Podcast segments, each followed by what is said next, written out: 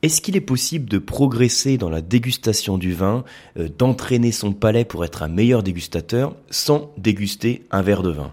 Alors intuitivement, vous allez me dire, hein, c'est un petit peu compliqué. Hein. en ayant un petit peu de bon sens, on se dit que si on veut progresser dans un art, il n'y a pas de secret, il faut pratiquer. Mais pourtant, euh, ce dont je vais vous parler aujourd'hui, c'est justement de quelques techniques pour progresser en dégustation et en particulier sur la partie de la bouche du vin, donc l'analyse du palais, hein, de la bouche, sans déguster de vin, parce que je pense que c'est aussi nécessaire pour progresser justement de ne pas faire que déguster du vin. Donc voilà le sujet de l'épisode du podcast de ce jour. Alors du coup j'ai oublié mon intro, hein, donc euh, je vous dis bienvenue maintenant, bienvenue sur le podcast du vin pas à pas. Je suis Yann Rousselin de l'école de dégustation Le Coam, et puis des masterclass de la dégustation, la box, pour se former au vin. Et alors, le constat que je veux faire pour commencer, puis ça j'en ai déjà parlé aussi sur d'autres formations, c'est quelque chose dont je parle régulièrement aussi sur des initiations, c'est on constate souvent que on a beau déguster régulièrement du vin, c'est pas pour ça, par exemple, qu'on va être bon dans la reconnaissance des arômes. C'est pas pour ça qu'on va être en mesure de dire euh, quel est, euh, de quoi est constitué l'équilibre du vin. Qu'est-ce qui domine? Est-ce que c'est l'acidité, les tanins, le gras? Et je dis souvent que je connais des dégustateurs qui dégustent depuis longtemps, depuis des décennies, hein, voire plus, et puis pourtant qui sont toujours euh, pas capables, par exemple, de mettre des noms sur des arômes ou de dire qu'est-ce qui différencie ces deux vins au palais. Et ça, ça veut bien dire qu'on a beau déguster régulièrement, c'est pas pour ça qu'on va progresser en dégustation. Alors, il faut un peu de théorie, hein, c'est clair, il faut de la méthodologie, mais aussi, en termes de pratique, je pense qu'il faut euh, exercer son nez et son palais en dehors de la dégustation du vin. Alors je fais une petite parenthèse pour le nez, vous savez j'en parle souvent, je dis que si vous voulez progresser dans la reconnaissance des arômes, il suffit pas de sentir des verres de vin, parce que vous pourrez sentir euh, votre verre de vin tous les jours, hein, si vous ouvrez des différentes bouteilles tous les jours. C'est pas pour ça que vous allez progresser dans l'identification des arômes, parce que pour progresser dans l'identification des arômes, ce qu'il faut c'est mémoriser des arômes du vin. Et puis ensuite, faire le lien entre des arômes que vous allez percevoir et puis euh, l'image, hein, le repère visuel. Donc en gros, ça veut dire le, on va dire la petite technique classique, c'est à chaque fois que vous cuisinez, eh ben vous sentez les fruits, les épices, les légumes. Quand vous faites vos courses, vous sentez les différents arômes, les différentes odeurs. Vous concentrez sur ce que vous percevez pour mettre ensuite l'image. Vous sentez une pomme, vous avez l'image de la pomme. Et le simple fait de se concentrer sur l'arôme et de faire l'effort conscient de le mémoriser, c'est une manière extrêmement euh, pratique et efficace pour progresser. Mais le sujet du podcast, c'est pas le nez, c'est le palais, donc c'est la bouche. Et je pense aussi qu'il est possible de développer son palais de dégustateur sans passer nécessairement par le vin. Et ce qu'on va faire en fait, ce que je vais vous proposer, c'est une petite méthode, un petit, euh, comment on peut dire, un petit procédé, hein, une petite étape, une petite technique. J'ai dit à peu près tous les tous les synonymes, donc voilà, vous voyez où je veux en venir. Donc une, une manière de procéder pour développer votre palais. Et en fait, le fait de développer son palais, donc de déguster euh, sans avoir comme base une bouteille de vin, c'est ce qui va permettre en fait d'élaborer des échantillons. Hein, le principe, c'est qu'on va élaborer des échantillons de produits qui contiennent exactement ce qu'on veut. Et donc, quand on va déguster ces échantillons, on saura exactement ce qu'ils contiennent et donc les sensations que ça crée en bouche. Alors, je vous l'explique de manière très simple. Hein, voilà, en quelques étapes, comment on peut faire.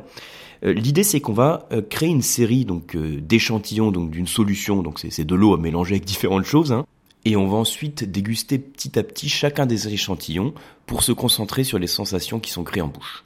Alors, ce que je vous recommande, c'est très simplement déjà d'acheter des petites bouteilles d'eau d'un demi-litre. Vous prenez 0,5, vous prenez un pack par exemple de 6 petites bouteilles de demi-litre. C'est pratique d'ailleurs d'en avoir 6 puisqu'on va créer 5 échantillons et pour le sixième, ce sera en fait notre référentiel, ce sera l'eau. Ce sera l'eau normale à laquelle on n'aura pas touché. Et ensuite, une fois que vous avez vos six bouteilles de 0,5 litres, vous allez euh, prendre du sucre. Donc en général, vous avez du sucre chez vous, hein, du sucre blanc par exemple. Et puis, on va avoir également besoin d'acide. Alors, je vous recommande en fait de prendre de l'acide tartrique. Euh, c'est c'est très facile à trouver, hein, honnêtement, sur euh, Google. Vous mettez acheter acheter acide tartrique. Euh, donc vous pouvez acheter des petites doses d'acide tartrique qui sont utilisées aussi dans le domaine alimentaire, hein, dans la cuisine, pour apporter de la fraîcheur à certains desserts ou à certains plats. C'est des choses qu'on peut utiliser. Alors après, vous pourriez aussi prendre du jus de citron, mais c'est plus représentatif quand même avec l'acide tartrique. Donc vous achetez de l'acide tartrique, et donc sous la main, vous avez vos petites bouteilles d'eau, votre sucre et votre acide tartrique. Ce qu'on va faire, c'est qu'on va préparer chacun des échantillons, enfin chacun des échantillons, pardon, chacune des, petites bouteilles d'eau en ajoutant quelque chose dedans. Dans la première bouteille, vous allez ajouter à peu près donc du sucre, euh, à peu près 2 grammes de sucre. Donc vous pesez un 2 grammes de sucre. Ça veut dire que si je mets les 2 grammes dans le demi-litre, ça fait une concentration de 4 grammes de sucre par litre, si je reviens sur, sur le litre. Ensuite, dans la deuxième bouteille, on va continuer à bosser sur le sucre, vous ajoutez 20 grammes de sucre. Donc vous avez compris le jeu, hein 20 grammes de sucre, ça veut dire qu'on va être sur une concentration de 40 grammes de sucre par litre. Et puis ensuite, je vous recommande d'ajouter aussi dans une autre bouteille 60 grammes de sucre. Donc 60 grammes de sucre, c'est-à-dire qu'on est sur une concentration de 120 grammes de sucre par litre. Donc vous avez trois échantillons, en fait trois, euh, trois petites bouteilles qui ont des niveaux de sucre, qui ont des concentrations en sucre différentes.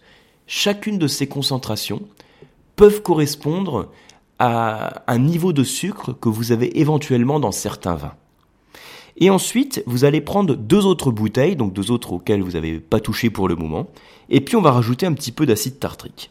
Alors moi je vous recommande d'en ajouter vraiment un tout petit peu, un tout petit peu, c'est 1 ou 2 grammes. Du coup ça fait une concentration euh, euh, de 2 à 4 grammes d'acide tartrique par litre. Et puis dans la cinquième bouteille, vous en rajoutez un petit peu plus, donc ça peut être 7-8 grammes, on va pas non plus partir sur des concentrations énormes, voilà 7-8 grammes. Donc ramené au litre, hein, ça fait euh, environ 15 grammes de sucre par litre. Vous voyez un petit peu l'idée. Et donc là finalement vous avez donc vos séries de bouteilles, hein, vos 6 bouteilles, et sur les 6 il y en a 5 que vous avez trafiquées avec du sucre ou de l'acide tartrique. Et maintenant ce que je vais vous demander de faire en fait pour euh, commencer à travailler son palais, c'est de faire trois types d'exercices. La première chose que vous pouvez faire, c'est déguster chacune des bouteilles tour à tour. Donc vous commencez par la bouteille neutre sur laquelle vous avez rien trafiqué. Donc en quelque sorte, vous allez simplement vous réinitialiser la bouche, hein, vous rincer le palais. Et ensuite, vous allez commencer par déguster le premier échantillon que vous avez constitué avec les, les 2 grammes de sucre que vous avez mis dans votre demi-litre. Alors, vous allez en général pas vraiment percevoir de différence. C'est pas beaucoup, 2 grammes. Euh, c'est en général sous le seuil de perception que l'on a du sucre. Ce que l'on a ici d'ailleurs, euh, quand on est 2 grammes, on est en ramenant au litre, hein, c'est une concentration de 4 grammes de sucre par litre. C'est ce qu'on a, euh, c'est le sucre maximum qu'on a dans la plupart des vins qu'on déguste, qui sont des vins secs. Donc on ne perçoit pas le sucre en bouche. Ensuite, vous pouvez déguster l'autre bouteille qui a été trafiquée avec les 20 grammes de sucre que vous avez mis dedans. Donc il y a 40 grammes de sucre et là vous allez constater pardon, un certain gras en bouche. Il y a une sensation douce, la sucrosité. Vous allez commencer à saliver d'une salivation grasse. Je parle souvent de cette salivation grasse qui est liée à la sucrosité voire à l'alcool. Donc ça, il va y avoir une certaine douceur en bouche. Vous serez sur le type de sucre que l'on peut avoir dans un vin moelleux. Et puis ensuite, vous prenez la troisième bouteille trafiquée avec le sucre, dans laquelle vous avez mis carrément les 60 grammes de sucre, donc ce qui fait 120 grammes de sucre par litre, ce qu'on peut avoir dans des vins liquoreux. Et là, vous allez constater un taux de sucre qui est beaucoup plus important. Et ce qui est important de, de remarquer, c'est pas seulement la sensation sucrée, c'est aussi la sensation tactile qui est créée en bouche par la salivation grasse, qui donne la sensation que le vin pèse plus lourd en bouche on a l'impression qu'il prend plus de volume, qu'il est plus puissant, qu'il prend plus de place, hein, qu'il occupe vraiment plus d'espace. C'est ça un petit peu la sensation qu'on a. Et puis après, alors vous pouvez vous rincer la bouche en prenant la, bouteille que vous n'avez pas trafiquée au départ. Et puis on va déguster les deux petites bouteilles trafiquées avec notre acide citrique. Vous prenez la première où il y a juste un ou deux grammes que vous avez mis dans votre bouteille, et puis vous la dégustez. Donc vous allez peut-être percevoir euh, par contraste une légère fraîcheur, qui va être vraiment très légère. Et par contre, si vous prenez ensuite le, la cinquième bouteille que vous avez trafiquée avec nos, euh, combien j'avais dit, 15 grammes de sucre par, de sucre, pardon, 15 grammes d'acide tartrique euh, par litre, donc ça faisait 7-8 grammes hein, dans les 0,5, et ben là, vous allez constater que ça fait, ça crée une salivation, là encore, comme pour le sucre, mais c'est une salivation beaucoup plus fluide, ça rafraîchit la bouche, et on a l'impression, à la différence des bouteilles sucrées, on a l'impression que finalement l'eau est plus légère. Au lieu de peser dans la bouche, ça rafraîchit. Au lieu d'être épais, lourd, presque écœurant, hein, comme ça peut être les sensations qui peuvent être créées par la sucrosité, bah là au contraire, ça crée de la fraîcheur, ça paraît plus léger, on a en quelque sorte le palais qui est rincé par la salivation fluide, et puis on a l'impression qu'on peut, on pourrait enchaîner sur un repas presque. Hein. C'est pour vous dire, quand on prend des vins par exemple qui sont riches en acidité, qu'on les prend en apéritif, ça permet de préparer le palais à la suite du repas, puisqu'on va avoir une salivation fluide qui va rincer le palais et qui va permettre d'enchaîner sur la, dégustation ou sur le repas. Et alors, à ce stade, hein, pour la première étape, donc qui a consisté à, déguster vos six bouteilles, dont cinq sont trafiquées, euh, on se concentre sur les sensations et je vous dis la chose principale à remarquer, c'est que plus le sucre augmente, plus on a l'impression que le, le, vin, pardon, que l'eau occupe du volume en bouche, et plus l'acidité augmente, plus au contraire ça paraît léger, ça fait saliver, ça rafraîchit. En fait, ce que l'on voit ici, c'est ce qu'on appelle le, la puissance du vin, ce qu'on appelle aussi le corps du vin. Vous savez, quand on dit qu'un vin est corsé, c'est cette sensation de volume en bouche que l'on a. Alors, sur la bouteille qui est hyper sucrée, enfin la plus sucrée, c'est la bouteille en fait qui a le plus de corps. Ça pèse le plus en bouche, il y a plus de volume en bouche. Et au contraire, la bouteille qui est la plus acide, c'est celle qui a le moins de corps. Elle a même moins de corps que la bouteille d'eau qui est neutre, qu'on n'a pas du tout trafiquée. C'est-à-dire que si vous comparez les deux, à la bouteille d'eau neutre et puis celle qui est riche en, acidité, eh ben vous allez remarquer que celle qui est riche en acidité, elle paraît euh, plus légère, plus fluide. Elle a donc encore moins de corps que, que la bouteille d'eau neutre. Voyez un petit peu l'idée Déjà, simplement en dégustant différentes concentrations en sucre et en acidité, on va pouvoir ressentir les sensations qu'on a en termes de volume en bouche, et donc voir les différences que l'on a en termes de corps du vin. Parce que vous savez, dans votre verre de vin, c'est exactement la même chose. Vous avez différentes concentrations en sucre, donc la plupart du temps, c'est comme la première bouteille où on a mis juste un tout petit peu de sucre, on ne perçoit même pas. Et dans d'autres cas, vous avez donc des vins moelleux ou des liquoreux qui ont plus de sucre. En fonction de la concentration en sucre, le corps augmente, la sensation de volume augmente. Et puis, vous pouvez prendre un petit chablis, par exemple, c'est le nom d'une appellation, hein. on a chablis, on a petit chablis. Petit chablis, donc on est sur le nord de la Bourgogne, dans le chablisien, logiquement, sur le cépage, le cépage chardonnay. Ce sont des vins qui sont riches en acidité, comme des, des hein, comme des blancs de Sancerre, comme des Sauvignons. Si vous prenez un jeune Sauvignon de Sancerre, vous avez la même euh, sensation d'acidité comme on a sur le deuxième échantillon d'acidité. Ça fait saliver. Et cette salivation fluide, ça apporte une certaine légèreté au vin, et ça compense, ça diminue la sensation de corps que l'on peut avoir dans le vin. Voyez le jeu. Alors après, il y a un autre petit exercice que je vous propose toujours avec ces mêmes bouteilles, puisque vous les avez pas finies. Hein. Un demi-litre avec beaucoup de sucre ou beaucoup d'acidité, c'est pas super agréable. c'est plus pour des exercices pour travailler le palais. Donc l'autre chose que je vous propose, au fond de vos bouteilles, vous collez un petit post-it sur lequel vous mettez le, à quoi ça correspond. Donc par exemple bouteille euh, neutre, donc non trafiquée, bouteille avec telle concentration en sucre, telle concentration d'acidité. Et vous le collez au fond de la bouteille, c'est-à-dire que vous voyez pas en fait ce qu'il y a. Et vous allez ensuite intervertir vos bouteilles. Vous les faites tourner plusieurs fois, vous allez les intervertir et vous les dégustez à nouveau. Et là, le but du jeu, c'est de se dire, bah, telle bouteille, ça correspond à la concentration en, acidité pardon, maximale. Celle-là, je suis sur le vin que je considérais moelleux. Là, je suis autour de 40 grammes de sucre par litre. Celui-là, j'ai du mal à le percevoir, mais je crois qu'il y a une petite pointe de sucrosité. On doit être sur celle qui correspond à vin sec. Et on s'amuse à procéder de cette manière-là pour retrouver les sensations qu'on avait tout à l'heure au moment où on avait identifié les bouteilles. Puis après, vous vérifiez en retournant la bouteille. Alors bien sûr, en la retournant, vous la rebouchez avant, hein, pour pas la renverser sur la table. Bien, alors ensuite, vous pouvez faire un troisième exercice avec ces bouteilles. Donc le premier exercice, c'était simplement de les déguster en se concentrant sur les sensations. Le deuxième exercice, c'était d'intervertir les bouteilles et essayer de les retrouver par rapport aux sensations qu'on a identifiées. Et le troisième exercice, on va faire un peu de mélange. Donc là, pour le faire très simplement, ce que je vous conseille, hein, vous prenez un verre, vous mettez un petit fond de la bouteille euh, qui avait les, dans laquelle vous avez mis les 20 grammes de sucre dans le demi-litre, qui correspond à 40 grammes de sucre par litre. Et puis dans l'autre moitié du verre, eh ben, vous mettez le, le mélange où il y a de l'acidité mais où il n'y a presque pas d'acidité. Et puis ensuite, vous mettez un autre verre à côté, et puis vous mettez à nouveau un petit peu de la bouteille qui est à 20 grammes de sucre, donc celle qui correspond à 40 grammes de sucre par litre, Et puis, vous le mélangez avec l'échantillon qui a le plus d'acidité. Après, vous préparez un autre verre. Alors, je vous rassure, hein, dans l'article de blog dans lequel vous avez ce podcast, je mets les mélanges que vous pouvez faire, hein, parce que là, je vous dis tout ça à l'audio, donc je sais pas si vous écoutez ça dans votre voiture ou en faisant votre footing. Euh, vous allez être peut-être un petit peu perdu dans l'identification des échantillons. Donc voilà, rassurez-vous. Allez voir le lien de l'article et puis regardez euh, le récapitulatif que j'indique. Donc en gros, on déguste un mélange avec le niveau intermédiaire de sucre, et puis ensuite, vous allez faire un mélange avec le niveau de sucre maximal et avec les deux niveaux d'acidité. Puis le but, ça va être de déguster les quatre verres que vous avez. Et ce que vous allez constater, c'est que, en général, quand vous apportez un peu d'acidité dans vos mélanges sucrés, vous allez avoir la sensation qu'il y a moins de sucre. On perçoit moins le sucre et le côté lourd, épais, la douceur du sucre est atténué par le côté frais qui est apporté par l'acidité.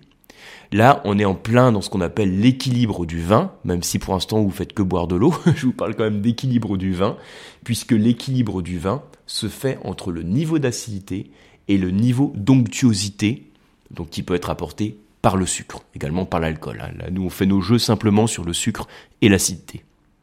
Et ça, c'est super important de voir que vous avez la sensation que il y a moins de sucre alors que le niveau de sucre est le même, mais simplement le fait d'apporter de l'acidité, ça baisse la sensation de sucrosité, et puis vous avez l'impression que l'échantillon d'eau que vous buvez est plus léger.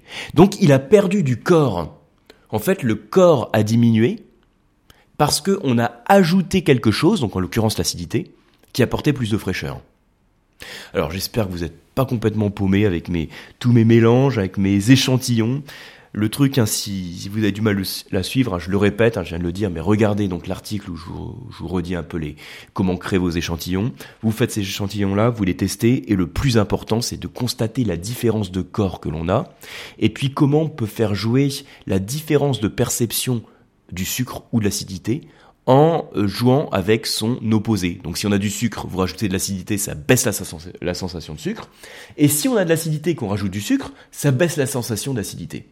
Donc l'industrie agroalimentaire l'a bien compris, puisque à partir du moment où vous avez par exemple un jus de fruits qui a une certaine acidité, pour augmenter sa buvabilité, pour qu'il soit plus facile à boire, on y rajoute plein de sucre. Enfin, on y rajoute, ils y rajoutent plein de sucre, et c'est vous qui subissez. Euh, et puis quand vous prenez une boisson sucrée, hein, de type soda, il y a beaucoup de sucre dans ces boissons, mais pour pas que le sucre soit écœurant, on va aussi avoir une certaine acidité qui peut être relativement importante, qui va atténuer la perception du sucre. Hein, donc je vous dirai pas ici ce que je pense de ces sodas industriels, mais comme on est sur un podcast sur le vin, vous pouvez vous l'imaginer. mais voilà, donc c'est important de travailler sur ces perceptions qu'on a en essayant de dissocier la perception du sucre d'un côté et la perception de l'acidité de l'autre. Et tout ça, ça vous permet de développer votre palais pour euh, développer en fait votre capacité d'analyse du corps du vin et puis aussi votre capacité d'analyse de d'évaluer en fait hein, le niveau d'acidité et de sucrosité d'un vin. Et je crois que c'est important, c'est intéressant de pouvoir progresser sur l'évaluation du corps du vin sans passer par le vin, comme je vous disais, simplement en dégustant des bouteilles d'eau que vous avez trafiquées, que vous avez mélangées entre elles, parce que ça vous permet de comprendre comment fonctionne votre palais et ça vous permet de progresser. On peut s'amuser aussi à faire le jeu avec du lait, Hein, donc euh, vous prenez du lait euh, écrémé d'abord, du euh, semi-écrémé et puis du lait entier. Et puis vous allez déguster chacun des laits. Donc voilà, on peut faire du dégustation de lait aussi, hein, simplement pour vous concentrer sur ce que vous ressentez, sur le corps qui est perçu. Vous allez constater que quand le lait est entier, il paraît plus épais, plus lourd, et donc il a plus de corps. C'est intéressant aussi de voir cette notion de corps, hein, toujours sans passer par le vin. Puis un truc aussi, tiens, pendant que j'y pense, euh, imaginez donc ce même lait, vous le servez à température ambiante, donc euh, chambré hein, pour le vin, ou bien vous le servez euh, en sortie du réfrigérateur. Et si vous dégustez, par exemple, un lait semi-écrémé à 6 degrés, hein, qui sort de votre frigo, ou un lait demi-écrémé qui sort, enfin qui est à température ambiante, vous allez voir que votre perception du corps ne va pas être la même. Vous allez avoir la sensation que le lait chambré, donc le lait température ambiante, va vous paraître plus gras, plus épais. Parce que le froid, la température, augmente la sensation de fraîcheur, qui est liée aussi à l'acidité dont on parlait tout à l'heure, hein. donc la sensation de fraîcheur, qui diminue la perception du corps. Donc tout ça, ce sont des petits exercices que vous pouvez faire sans déguster un verre de vin. Donc ça vaut le coup de le faire euh, bah, au moins une fois dans votre vie de dégustateur, hein, le tester ça, même si vous êtes déjà des dégustateurs euh, chevronnés, hein, des, très bons dégustateurs. C'est bien de repasser parfois par ces petits exercices, et dans ce cas-là, vous augmentez la difficulté en faisant varier la concentration en sucre de manière beaucoup plus subtile, beaucoup plus fine. Ça vous permet de développer votre palais pour la reconnaissance du sucre. Donc voilà pour ces petits exercices. J'espère que vous avez appris des choses, hein, que ça vous a inspiré peut-être pour le mettre en pratique. N'hésitez pas à me faire part de vos commentaires comme toujours par rapport à tout ça. Vous avez mon mail, c'est contact at lecoam.eu, donc L-E-C-O-A-M.eu. Euh, faites un tour aussi sur le site du Coam, on est en train hein, de bosser encore sur les calendriers, hein. c'est souvent qu'on bosse sur les calendriers, vous me direz, donc pour euh, rajouter des cours d'onologie, donc aussi bien sur les cours présentiels euh, que sur les cours à distance, donc sur le site du Coam. On a rajouté aussi des dates pour les WSET, donc niveau 2 et niveau 3, que vous pouvez suivre au Quam en présentiel et également à distance. Hein. Je vous propose le seul programme à distance en français qui est agréé par le WSET, donc le diplôme dans le vin. Et puis j'espère vous retrouver aussi très rapidement donc sur les masterclass, donc c'est la box pour se former au vin. Et la box que vous allez découvrir sur ce mois de février, ça va être sur le Riesling. Donc un superbe cépage qui peut non seulement être vinifié de manière très différente, hein, aussi on peut trouver donc des, vins secs, des demi-secs, des moelleux, des liquoreux, mais il a aussi la capacité d'avoir un grand potentiel en termes d'arômes qui va varier en fonction des différents terroirs également, en fonction des différents climats, en fonction des environnements de la vigne. Et c'est de tout ça dont on va parler dans la masterclass. Merci beaucoup pour votre attention. Merci d'être allé au bout du podcast, qui a été encore assez long hein, pour le coup. Et puis, je vous dis à très bientôt.